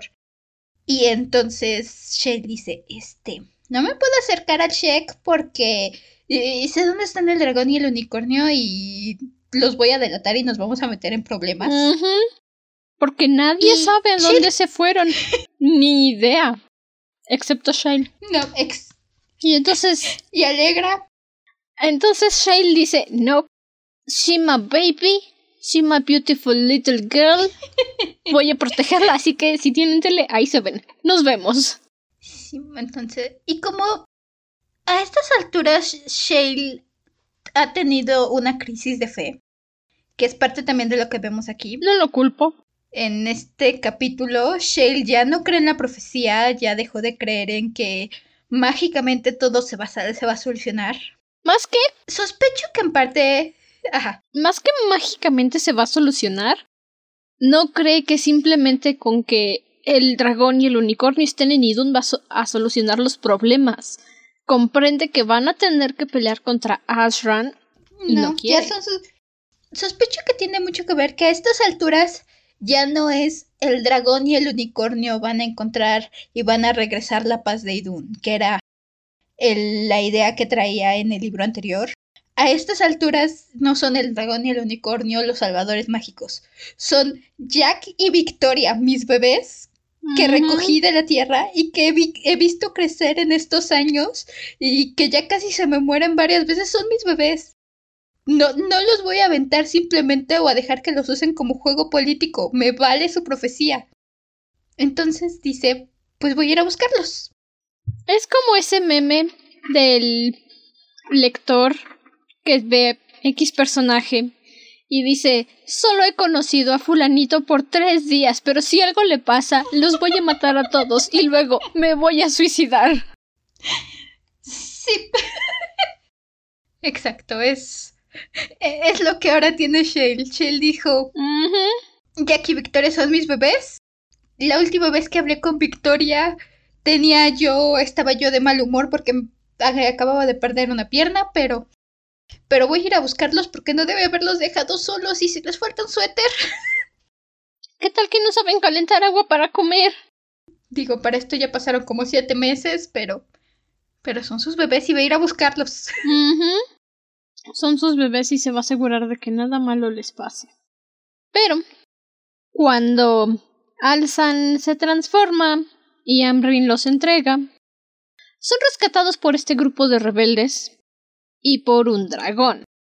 Alzan inmediatamente dice Oh no, los dragones volvieron. ¡Qué felicidad! Estamos salvados. Y entonces uno de los rebeldes le dice No, compa. Son de mentiritas. Son falsos. Pero necesitábamos algo para poder luchar contra los Sheks. Y entonces Alzan dice ¿Qué? ¿Cómo te atreves a deshonrar a los dragones así? Y lo único que quiero es decirle, Alzan, ciérrelos. Me molesta bastante que Alzan acaba tomando el mando de los nuevos dragones. Me, Así se llama este me grupo. choca. Estoy con Kestra, que es una de las jinetes, una de las mejores jinetes que nos presentan de este grupo de los nuevos dragones. Ella también está como de, ¿What the fuck? 15 años sin formar parte de la guerra y de repente llega este mequetrefe y toma el control de toda la rebelión. Oigan, ¿qué les pasa? Estoy contigo, Kestra. Porque llegan, toman y Alzan dice: Ah, pues es que vamos a volver a tomar. Nungard, Nargard, Nar. Nurgon, La fortaleza y la escuela de caballeros. Nurgon, Nurgon. esa. Alzan dice: Vamos a volver a tomar la escuela de caballeros. Pero ya son ruinas, es peligroso. ¿Por qué? Porque quiero de nuevo la escuela de caballeros. Pues porque la Academia de Nurgon es el orgullo de Vanizar y el orgullo de Idun. Y si podemos ser caballeros, bla, bla, bla, bla, bla. Hay un momento en que. No supera sus traumas. ¿Sabes? Creo que Alzan es el único personaje que no he visto cambiar. Es medio. Spoiler alert. No cambia. Nunca. Es medio lobo y sigue siendo el mismo. Spoiler alert. Vamos a acabar Panteón y va a seguir siendo el mismo Alzan. De la Resistencia. Ah, se me ocurre otro lobo de Laura, otro hombre lobo de Laura Gallego que le daría un buen cate a Alzan y de verdad me gustaría verlo. No creo que le daría un cate, ¿sabes? Creo que agarraría a su ejército de niños mágicos y les diría ¡Al ataque! Esos niños mágicos se echarían a Alzan. Y entonces sus niños mágicos se echarían a Alzan, a Alzan y la dama de la torre estaría desde atrás con su fantasmita bebiendo té. Ay, ay, Ay, ya mataron al principito. Ay, qué triste. Ah, mira, ya lo vi. Así estarían. Pero sí, Alzan es. Bleh. Hay un momento donde no me acuerdo a quién le dice. Es que sí, existe el dragón. Lo encontré y lo traje de vuelta. Y yo me quedé así como que. ¡Tipo! Chris fue quien lo encontró y ustedes solo lo siguieron. Ujú. Alegra fue la que se dio cuenta de que era el dragón. Tú. Tú le enseñaste a usar la espada, te concedo eso. Y hiciste que te buscara por media Europa. ¿Qué? Sí, eso es lo peor. Pero sí, claro, toma el crédito. Llegan con los nuevos dragones y están como de, no, pues es que escuchamos los rumores y cuenta el chisme que llegó un dragón y un, uni- un unicornio y alzan sí. Yo viajé a la Tierra con la noble misión de encontrar al dragón y el unicornio y los encontré. Los protegí y los traje de regreso a Idun para que cumplan su misión en la profecía y salven nuestro mundo. Y Alegra, me imagino Alegra desde el fondo. Bitch, shut up. Yo encontré el unicornio. Yo hice todo el trabajo. Alegra hizo todo el trabajo. Alzan. Ay, Ay, no, no, no. Y mientras esto está pasando, Jack y Victoria, con la ayuda de Quimera, hubo unos cuantos problemas por ahí. Para llegar a, a Winor, Victoria casi se nos muere de insolación y desmagización. Esa palabra no existe, la acabo de inventar. Pero llegan a Winor. Y entonces, Kimara dice, no puedo entrar ahí, es tierra sagrada. Y Jack le dice, sí, bueno, no hay problema, yo te concedo la entrada mágica de un dragón, si te hace feliz. Y Kimera insiste con que no, no puedo entrar ahí, es tierra sagrada. No insistas, por favor. Y entonces Jack dice, bueno, está bien. Nos vemos más tarde. Y entran a las ruinas de Aguinor, que está lleno de cadáveres de dragón, pues de qué otra cosa. Y Jack sabe exactamente a dónde va. Sabe qué es lo que está buscando y sabe dónde está. Se encuentra primero con el esqueleto de su mamá y le dice a Victoria, es ella. Esta es mi mamá. Y luego voltea y ve su cascarón y dice, ¿cómo puede ser que cupe aquí? O sea, o sea, ¿están viendo lo chiquito que está? No, ¿cómo? Obvio no, pero obvio sí. Y le dice a Victoria, ¿me rompe? Le dice a Victoria, Tuve dos mamás y dos papás, y los he perdido a los cuatro por esta estúpida guerra en la que ni siquiera pedí formar parte.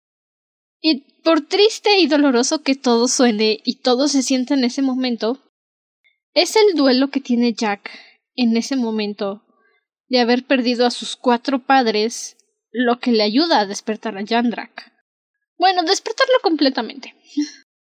Ajá, transformarse por primera vez. Eh, sí, todo, toda esta parte del cementerio de dragones es... Mencioné, había dos momentos que me encantaron y van para mi lista de favoritos. Y este es uno de esos. Te rompe el corazón también porque no solo está su cascarón, están cascaroncitos con bebés dragones de sus hermanitos que jamás llegaron a nacer y es este momento donde Jack, y literalmente así lo describen, Jack grita y llora y es como el llanto de todos los dragones que se fueron. Y así te lo describen, que Jack suelta un rugido, un lamento de todos los dragones y se transforma por primera vez. Se te hace chiquito el corazón, esa parte, así como que dices, es un momento tan hermoso y tan solemne. Yo creí, si recuerdan mis predicciones, Jack se iba a transformar en medio de una pelea por proteger o por algo así. Híjole, yo creo que no se va a poder. Pero. Pero esto me gustó mucho más. Esta, esta escena es. No sé, es una escena muy bonita, muy triste. Es un poderoso momento para Jack marca el término de una época para él, de una era. Y es el inicio de lo que realmente es Jack, así como Victoria, cuando regresaron a Limbad, cuando regresaron a Limbad se convirtió en unicornio, Jack ocupa este dolor, esta tragedia para él mismo convertirse en Jandrak. Y eso sí se lo reconozco a Laura Gallego aunque los dragones en su mayoría viven en solitario, papá, mamá, crías y luego las crías se van a hacer sus propias familias, sus propias camadas, Jack carga con el peso de toda su raza en ese momento. Y es demasiado para un muchacho de 17 años en este momento. Y el que haya asumido esa responsabilidad... me voy a callar porque si no voy a darles spoilers. Insisto, creo que es de los momentos más...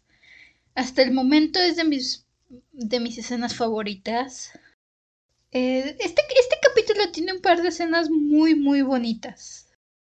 Donde ya empezamos a ver a, a Jack y ahorita vamos a eso, pero posteriormente a Victoria dar sus primeros pasos ya no solo, tú lo decías, el libro pasado aprendieron a madurar y a moverse por su mundo, por, el, por la tierra, por nuestro mundo. Y aquí los vemos dar sus primeros pasos seguros ya en el mundo de Idun. Ya no como Jack y Victoria, sino como Yandrak y Lunaris. Ahora sí, aceptando completamente la responsabilidad de ser el último dragón y unicornio de Idun. Ya no es solamente, ah, sí es que nos dijeron que teníamos, es que eh, resulta que pasan cosas raras. No, en estos momentos ya es donde dicen, ok, vamos a trabajar. Es un momento muy fuerte. Y cuando regresan a reunirse con Kimara, Jack lo hace como Jandrak, como un dragón. Y Kimara lo primero que hace es arrodillarse y empezar como a rezar de alguna forma. Y Jack le dice no, por favor, no hagas eso. Tú y yo somos iguales. No soy más poderoso que tú. Estamos en el mismo nivel. Y pobrecita Kimara casi llora. Se me hace chiquito mi corazón porque digo, es la primera vez que veo un dragón y lo primero que hace es llorar. Sí soy. Si fuera Kimara también lloraría la primera vez que veo un dragón. Sobre todo después de creer los extintos. Es como de no puede ser. Me llamaron loco por soñar, pero los sueños sí se vuelven realidad. Esto también me encanta Kimara. Kimara tiene uno de los mejores, por así decirse, desenlaces. Porque saliendo de las tierras de Aguinor, son emboscados por una Shek. Jack sale victorioso después de luchar, pero la Shek también muerde a Kimara.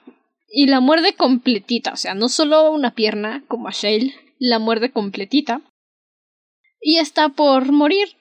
Y no pueden quitarle el veneno, entonces lo que se le ocurre a Victoria es convertirse en unicornio y concederle la magia, porque de esa forma va a poder sobrevivir. Va. Es como si la magia fuera el antídoto para todo, pero solo funciona una vez. Y es lo que hace, convierte a Kimara en una maga para que se drene todo el veneno de su cuerpo y luego le hace unas cuantas curaciones mágicas a Jack, porque dragones, hijos de Aldun, son inmunes al veneno Shek, aparentemente. Ay, este. Este momento también es muy bonito. Este momento también me encantó. Donde Victoria concede la magia por primera vez. Es algo que se venía planteando y mucha gente quería que lo hiciera o que no, o que no sé qué. Y es aquí con Kimara. Kimara es la primera en recibir el don y es algo que nos mencionan después. A los Jan los conocen como los últimos, como los hijos del dios que nadie quiere. Como los basurita. Y... Ajá. Y es una descendiente de Jan, una mestiza, quien recibe la luz por primera vez, así lo explican. Son los últimos, pero en esta ocasión son los primeros en ver la luz en 15 años. Y es algo tan bonito. Es algo precioso porque Jack manda a Kimara con Alsan a buscar a Alsan para que porque Alegra está con Alsan, entonces se encuentra Alsan, encuentra Alegra para que le enseñe a usar su magia. Esto pasa después en un momento en el que ah, están intentando escapar de una emboscada de Shex, pero Jack se desmaya, se cae en el agua y terminan en medio del desierto y a Victoria la secuestra un mercenario y Jack se va a luchar por el honor de Victoria, matar un bicho que se pensaba inmatable en Idun. Es mucho drama en medio, honestamente, pero es muy bueno. Y cuando manda a Kimara, pues Kimara va caminando. Es toda una aventura. Es toda una aventura que pasa en cinco segundos, literalmente. Vayan a leer el libro. Y mientras Kimara está haciendo su pato aventura, su recorrido empieza a contar historias del dragón y el unicornio para que el resto de Idun sepa que ya volvieron. Shail y Saisei, que todavía siguen buscando a Jack y Victoria, escuchan los chismes y dicen oye vamos a escucharla a ver qué dice. Y le preguntan a los demás Jan, oye, ¿tú escuchaste los chismes? Cuéntame, ¿qué está pasando? Y una de los Yan a la que le preguntan les dice que es una semillán, que es la primera, que durante siglos los Yan han sido los últimos y siempre han sido los últimos. Pero en esta era, en esta nueva generación, los Yan fueron los primeros. Y se refieren a Kimara como la que vio la luz en la oscuridad. Y la están usando como un símbolo de fuerza para los Yan que ya no son los últimos, ya no son la raza basurita de Idun, ahora son mejores que todos los demás. Es vicioso. Insisto, me agrada muchísimo, es muy fuerte, muy bonito. El simplemente el cómo la describen, como dices, la que vio la luz, la primera. Y sí, y lo más es que Kimara se lo gana. Y lo dice Victoria cuando le da la magia, le dice, es que esto tú te lo ganaste, Kimara. Porque pese a todo seguiste con nosotros, supiste cuál era el peligro y seguiste. Jack te rechazó, pero no te importó y arriesgaste tu vida por nosotros. Y arriesgaste tu vida, te pusiste porque Kimara le ataca el cheque y le hiera el cheque porque literalmente se pone en medio, el ataque va para Jack y no lo va a poder esquivar y Kimara se pone en medio y Victoria le dice esto te lo mereces. Es un momento muy lindo que te hace llorar. y pues ni que se diga del hermano mayor Shile, se entera que Victoria está consagrando magos y es capaz de ponerse a correr por todo y mi niña está consagrando magos, es mía, esa es mi niña, es mi Victoria. Y nadie puede decirme que no. Yo lo sé, ustedes lo saben. Ya que acabó la guerra, eso es lo que hizo. Muy merecido. Y Kimara se gana su derecho. Así. No más. Y bueno, pasa este asunto del mercenario. Mercenario que secuestran a Victoria. Jack salva a Victoria. Salen al desierto, pero están cansados los dos. Deciden tomarse una cistecita al lado de su bicho mágico, que mataron y que se consideraba inmatable. Y Christian los encuentra y por supuesto, pensamiento lógico de Christian, tengo que salvar a Victoria. Y Victoria se da cuenta de que ya revivió al Chic, al Sheik que tiene adentro y está muy feliz por él, pero le dice no puedes alejarme de Jack. Y Christian está como de no voy a salvar a un dragón, Victoria.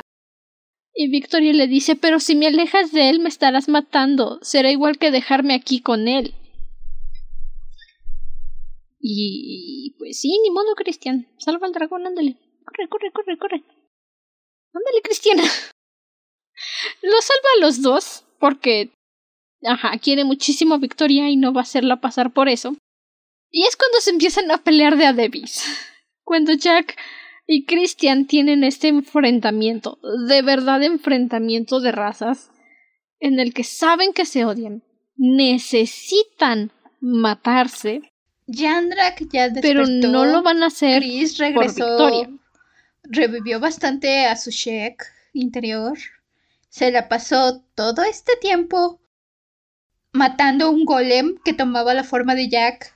Y entonces matando esta réplica de Jack una y otra y otra y otra vez para ver si eso le bastaba.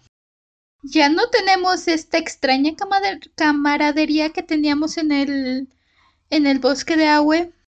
Y creo que Victoria debería de darles más crédito porque aguantan bastante sin, sin matarse. Se la pasan peleándose. Les da bastante crédito. Los castiga. Por cierto, los castiga sin besitos escondidas para Christian y sin dormirse abrazada de Jack, aunque le dé frío en la noche. O sea, los tiene los dos castigados porque dice, si no son capaces de mantenerse con vida y no pelear hasta matarse, no hay besitos para ti y no hay abracitos para ti. O sea, castigados están. Eh, pero sí, hay que, darles crédito. Les cuesta y les cuesta. Y es justamente más cuando Victoria los está castigando y es hasta que tienen este momento que me mató de la risa donde Chris besa a Victoria enfrente de Jack porque justamente están hablando de este odio que se tienen y entonces voltea a ver a Jack y le dice ¿me quieres matar? Y Jack se queda así ¿Qué? dice no pero te podría dar un buen puñetazo en este momento matarte no pero te voy a tirar los dientes y eso es a lo que se refiere Christian. No se odian porque los dos estén enamorados de Victoria. Se odian porque es lo que los dioses los obligan a hacer. Es lo que el séptimo dios los está obligando a hacer, a que se odien. Porque, no sé, pero no más, se odian. Está en su sangre, está en su instinto odiarse. Tenemos esta tensión que desde el momento en que cada quien toma su camino, nos le empiezan a sembrar y nos le empiezan a sembrar. Pero sí es divertido como le dice que le podría tirar los dientes. Y en este, porque creo que es los últimos dos capítulos, el último capítulo, este viaje, donde la tensión simplemente se va duplicando, triplicando, y nada más sientes como aumenta y aumenta esta tensión entre ambos. En cierto punto te la están advirtiendo. Porque Christian se encuentra con una cría de Shek que se alejó mucho del nido y se perdió. Y Jack, siendo Jack, le dice deberías dejarlo, su mamá lo va a venir a buscar y no quiero pelearme con un Shek. Y Christian le dice su mamá no va a volver. Y entonces Victoria le dice deberías de ponerle nombre para que sea tu pequeño Shek y lo críes. Y Jack porque es un chico listo. Por supuesto que sí. Le dice a Cristian, ándale, ponle serpiente. Que está todo agresivo. Y entonces Victoria le dice, entonces tendríamos que llamarlo Christian Jun, tendríamos que llamarlo Kirtash. Y luego dice, ay sí, y le decimos Christian Junior. Chris empieza a soñar, las tensiones van en aumento, y entonces empieza a soñar todas las noches que mata Jack. Y lo sabes, en el fondo sabes que esto no puede acabar bien. Estás preparando tu corazoncito para... ¿Crees que estás preparando tu corazoncito para lo que viene y luego viene lo que viene y te das cuenta que no lo habías preparado lo suficiente?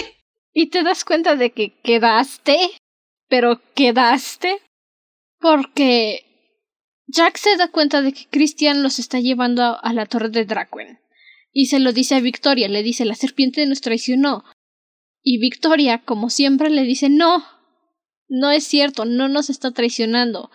Y voltea y le dice Christian, dile que no nos estás traicionando.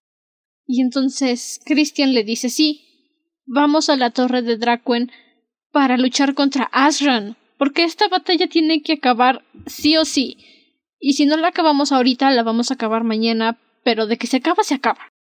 Y por, supuesto, o sea, Jack está furioso, siente que los traicionó, han estado caminando para llegar a una muerte segura. Y se empiezan a pelear.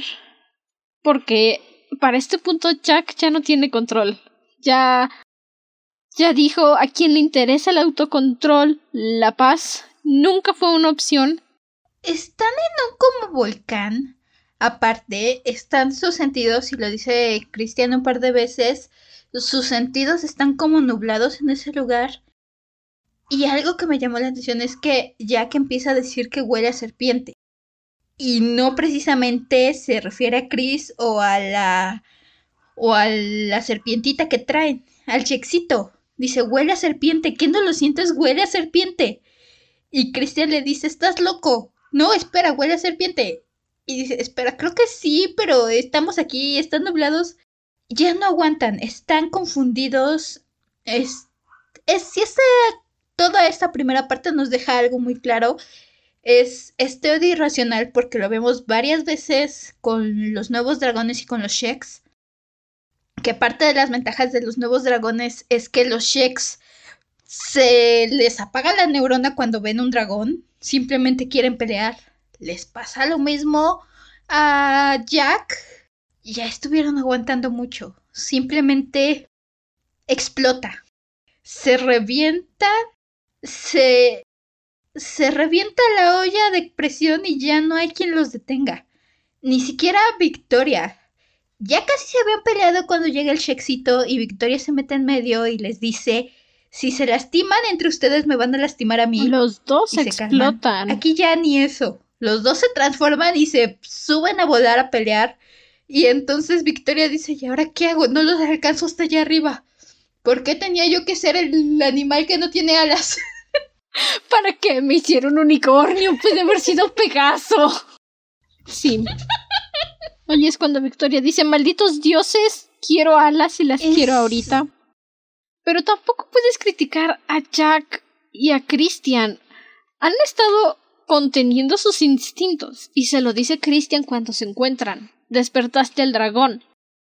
Y Jack le dice, sí, lo hice. Y entonces Christian le dice, entonces sabes que es inevitable. En algún momento nos vamos a querer matar. Y aunque Jack está consciente, intenta retenerlo, intenta decir no, soy mejor que eso, a mí no me va a controlar el instinto. Pero mientras más viajan, mientras más cerca están de la torre de Dracuen, se da cuenta de que no, no puede luchar contra el instinto y quiere matar a Christian. Es demasiado, ya no lo aguantan, ya no lo soportan. Llega Shale en ese momento con Victoria. ¿De dónde salió? ¿Quién sabe? ¿Cómo Creo que de un pajarito, pero llega Shale con Victoria. Por fin los alcanzó. Sí. Le llaman a los pájaros. Deja ver. A los Aisei, creo que se llaman. Ah, bueno, los pollitos mágicos. Para que los lleven hasta donde está Victoria. Y llegan justo en el momento en el que Jack y Christian están a punto de matarse. Y lo que pasa es que Christian atraviesa a Jack con su espada y Jack cae en pleno vuelo sobre un volcán y desaparece. Y entonces mencionan, nos describen el grito desgarrador de Victoria cuando siente que Jack se muere y ya no hay vida en sus ojos, ya no hay luz, no hay emoción, no hay nada. Y en ese momento Christian se da cuenta de que Sheshak, Seshak, el rey de los Sheks, el señor de los Sheks, lo ha estado manipulando a través de la mente del pequeño Shek. Por eso ha estado teniendo todos esos sueños en los que mata a Jack. Y ni siquiera se dio cuenta. Se dejó manipular y ya no había vuelto atrás. Ya se había hecho lo que se hizo. Intenta matar al Shekcito y dice no, no puedo hacer esto. Y le dice a la pequeña serpiente que se vaya y sale deslizándose la pequeña y quiere arreglar las cosas con Victoria, porque es lo primero en lo que piensa. ¿Qué acabo de hacer la Victoria? ¿Qué le hice a Victoria? No puede ser. ¿Qué hice? Y esto me destroza en cada ocasión, porque lo primero que hace es decirle criatura, yo no quería, no, no lo hice a propósito, por favor perdóname. No sabía lo que hacía. Victoria ni siquiera lo ve. Victoria está. Esta Victoria. Y al final. Pasa de largo y recoge a Domibat, que está muerta. Se apagó el brillo de Domibat. Y simplemente la levanta. Y Christian lo dice: ya no ve nada en los ojos de Victoria ni siquiera lo ve, ni siquiera lo escucha, ni siquiera le dice te odio, estoy enojada, nada, solamente... nada, simplemente la luz en... Shale describe que la estrella en la frente de Victoria, donde debería estar su cuerno cuando es un unicornio, se apaga. Es cada vez menos brillante hasta que llega un punto en que pierde la luz de sus ojos y no se ve nada más. Porque así como Zomibat se apagó con la muerte de Jack, Victoria se apagó. Y bueno, eso es todo. Gracias por venir. Nos vemos la próxima semana. Que tenga un buen día.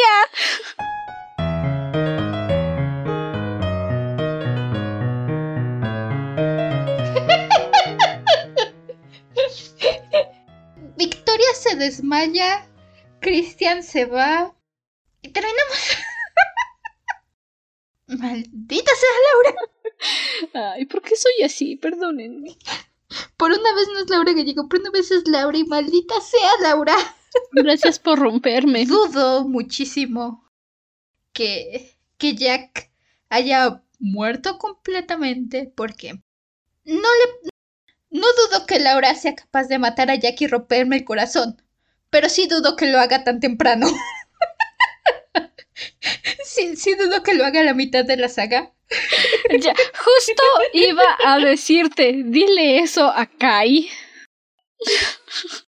Conozco suficiente de Laura Gallego para saber que si quiere matar uno de estos tres lo va a hacer. Ah, sí, no, no dudo la capacidad de Laura de... Pongámoslo así, hay una pareja en Crónicas de la Torre que si muere uno de los dos pueden estar juntos, si viven pueden estar juntos. Y de todos modos Laura Gallego encuentra la forma de romperte el corazón y separarlos por tantos años. Así que, sí, no, no dudo, tengo suficientes cicatrices de Laura Gallego para no dudar que me mate a Jack, a Victoria o a Christian. Pero dudo que lo haga tan temprano. No lo dudo. Conozco a esta mujer, conozco a este monstruo y sigo consumiendo sus libros. Así acaba la primera parte de la triada. Hold your horses. ¿Tuviste una frase favorita en esta parte? Justamente está donde antes de que se vayan del bosque donde Cristian está hablando con Victoria. Y es justamente esta parte de los hombres de su vida donde le dice, también yo, pero tendrás que explicárselo con más claridad, porque parece que él no ha entendido todavía que es el hombre de tu vida. La sonrisa de Victoria se hizo más amplia. ¿Eso crees? ¿Y qué eres tú para mí entonces? Cristian le devolvió una enigmática sonrisa. Soy el otro hombre de tu vida. ¿Todavía no te has dado cuenta?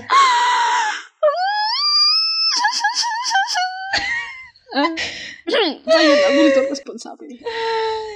De alguna forma siempre termino gritando cuando Cristian habla con Victoria. No sé cómo, pero siempre termino haciéndolo. Ah, sí. Es la magia de Cristian.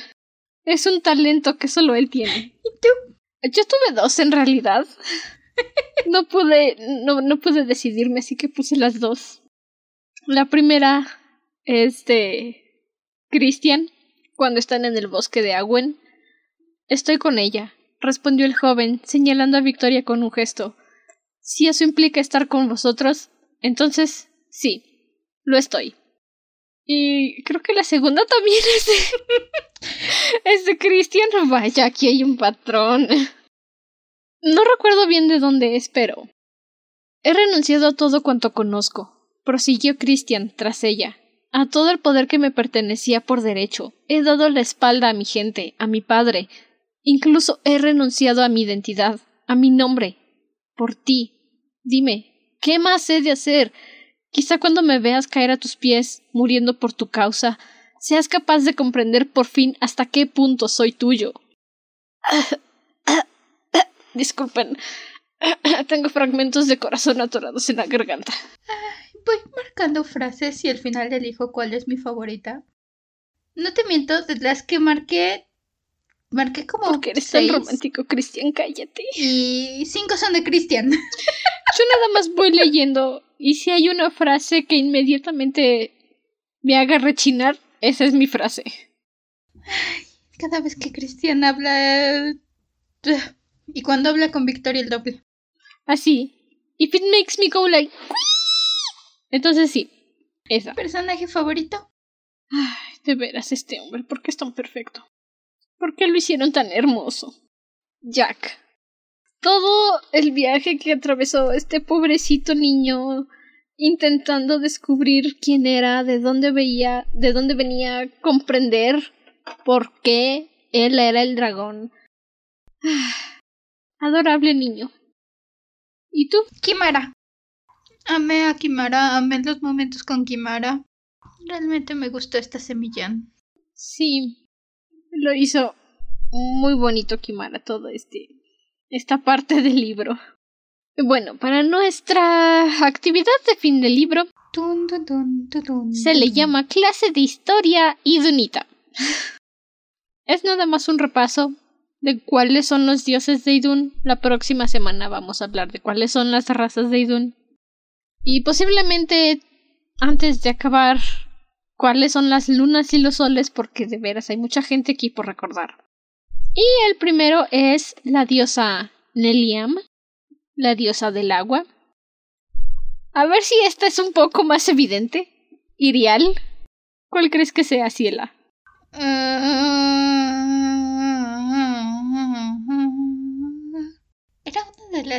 Había una de la tierra, la del agua y no me acuerdo de qué era la otra. Pero Irial no me suena que sea de la tierra, así que la otra. ¿No? ¿Quieres la de la tierra?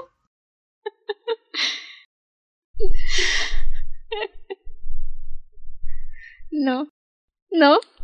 Y la del agua la acabo de decir. Sí, entonces dijiste la de... Por eso dije, la del agua ya la dijiste. Creo que no era la de la tierra, sí que era la otra. Pero entonces... No tengo ya.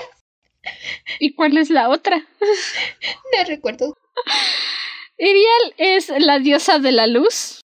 Oh. A cada rato Alzan está diciendo poderosa Irial o poderos, poderosa luz de Irial, algo así. Se la vive diciendo todo el rato.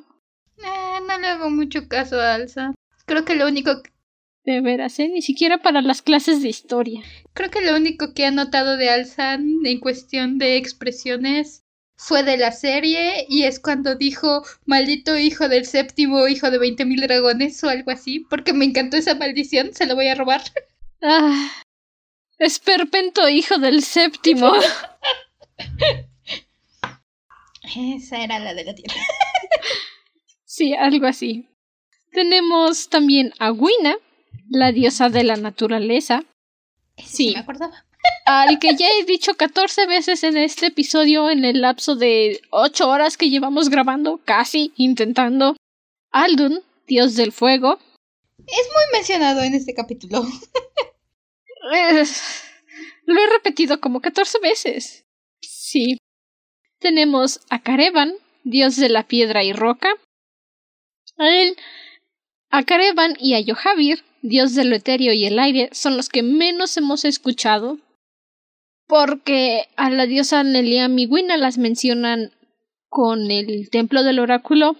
Pero a Karevan y Yohavir, quienes por cierto son de mis favoritos, están como. Ah, sí, míralos ahí. El maestro roca y el maestro aire. Ah, Oli. Esos son nuestros dioses. Repasen su tarea porque la próxima semana vamos a ver todas las razas de Idun. Y bueno, eso es todo de nuestra parte el día de hoy. Ahora sí, día Davis, no más cortes incómodos y contención, lo prometo. Ay, en serio, este capítulo no se quería dejar, pero. Pero igual esperamos que. No tienen idea del trauma que sufrí. Ay, esperamos que ustedes lo, lo hayan disfrutado. Lo cierto es que esta primera parte de Triada fue increíblemente buena. Ah, ya veremos la siguiente. De verdad, agarren su objeto de confort al que apachurran cuando quieren llorar o cuando empieza la tensión. Lo van a necesitar, créanme, créanme, créanme. Si les comen las ansias, la segunda parte de Triada se va a estrenar este lunes en Patreon. Por ahí si nos quieren apoyar. Así que pueden escucharlo. Pueden escuchar este episodio y en dos y al día siguiente o dos días, no sé cómo funciona el calendario ya, escuchar la segunda parte de Triada. Cuesta un dolaruco al mes, es un cafecito del Oxxo y ya. Lo dejo ahí para su consideración.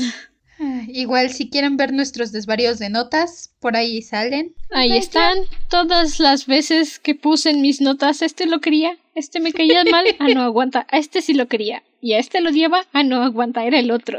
Si quieren ver mi mi derretimiento pero en el momento en el que en el que llegamos a ese final, ahí está, en mis notas, en Patreon. Ya saben, un dolarito al mes. Un dolaruco. También nos pueden apoyar desde nuestra página de Instagram, arroba dragona-de libros pod. Ahí compartimos muchas cosas. It's a bunch of, a bunch of shenanigans. Mis traumas, mis dramas. Digo, hoy que estamos grabando esto, ustedes lo están escuchando en tiempo futuro, pero subí historias de mi trauma cuando se nos cortó la grabación porque mi computadora decidió reiniciarse. Pueden irse dando cuenta de esas cosas también en Instagram. Nos pueden hacer peticiones de libros, recomendaciones.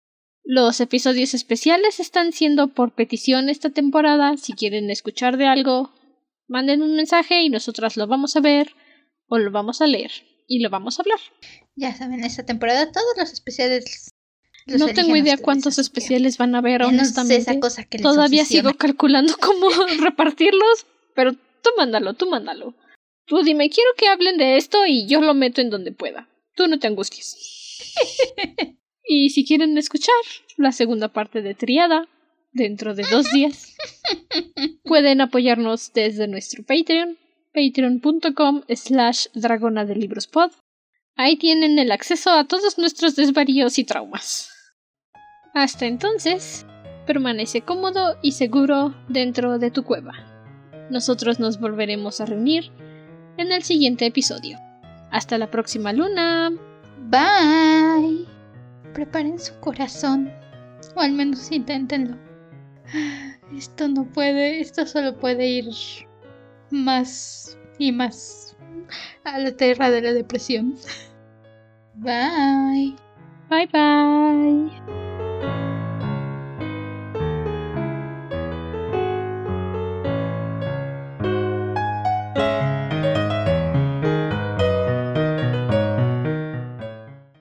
El nuevo diseño del logo del podcast es una ilustración de Satki Hirokun en Instagram.